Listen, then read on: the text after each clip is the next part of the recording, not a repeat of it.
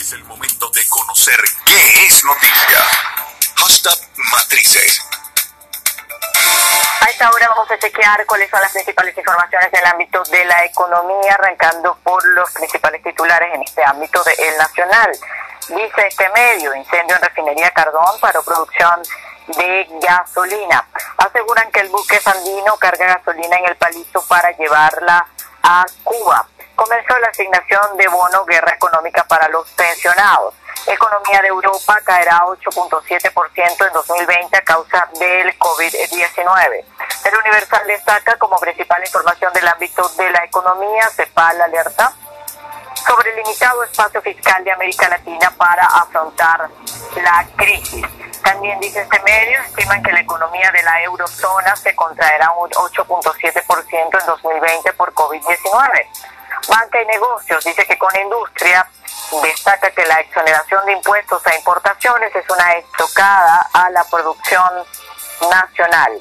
La encuesta en COVID también es noticia para este medio. Venezuela es un país casi sin ricos, donde el 96% de los hogares no tienen ingresos suficientes. También destaca este medio de comunicación un trabajo que la titulan de la siguiente manera. Deben existir nuevas regulaciones para las fintech. Allí hay un trabajo bien interesante que pueden ustedes profundizar. Cuarentena obliga a empresas a migrar a la informalidad. Más del 30% en riesgo de desaparecer. Estos son algunas eh, eh, informaciones, es un estudio que hace eh, Conce Comercio. También dice este medio, Irán confirma envío de 1.100.000 barriles de gasolina a Venezuela, pese a riesgo de confiscación. Nelson eliminará 3.500 empleos dentro de un plan de reestructuración. También destacan que el desempleo se dispara en 2020 en la OCDE y Colombia será el más perjudicado. Crudo Brent cae 1.09% en la apertura hasta situarse en 42,63 dólares. Demanda de combustibles en Ecuador creció en junio 55% con la reapertura.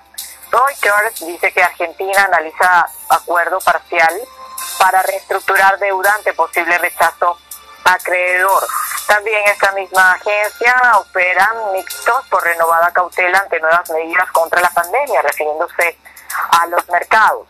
Chile anota superávit comercial de 1.391 millones de dólares en junio.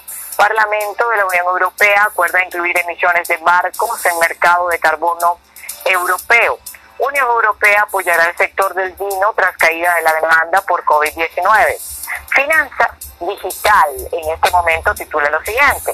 Las reservas chinas de divisas aumentan en junio a 3.000 eh, 3,112 billones de dólares. La encuesta en COVID también es noticia para este medio, dice 79.3% de los venezolanos no tienen cómo cubrir la canasta de alimentos. Aerolínea Avianca Brasil pide a la justicia ser declarada en quiebra. Honduras registró una inflación de 0,44% en junio del 2020.